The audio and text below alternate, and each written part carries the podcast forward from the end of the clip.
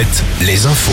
Avec Nicolas Mézil, bonjour. Bonjour Arnaud, bonjour à tous. Cinq semaines après la dernière mobilisation le 1er mai, une quatorzième journée de contestation contre la réforme des retraites. Elle est organisée à deux jours de l'examen à l'Assemblée d'une proposition de loi pour abroger le texte.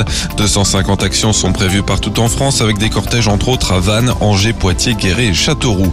En Creuse, une querelle de voisinage vire au drame à la souterraine. Hier en début d'après-midi, un homme de 58 ans s'est attaqué à quatre autres personnes avec un couteau. Bilan, un mort et quatre blessés dont un grave. Bilan qui comprend l'auteur présumé. Il s'est dénoncé lui-même par téléphone à la gendarmerie avant de s'infliger un coup d'arbalète dans la tête.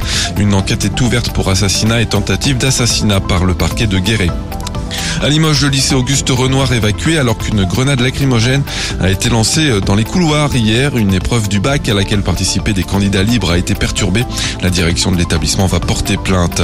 La liste des enseignes de prêt-à-porter en difficulté s'allonge encore. Le propriétaire de comptoir des cotonniers de Princesse Tam Tam envisage de fermer 55 boutiques avec la suppression d'un peu plus de 300 postes.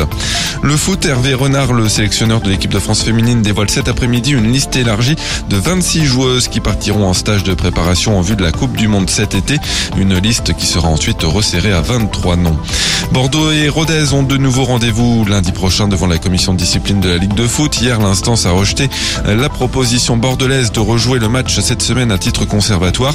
Une rencontre arrêtée vendredi soir après l'agression sur le terrain d'un des joueurs de Rodez. La commission a mis le dossier en instruction.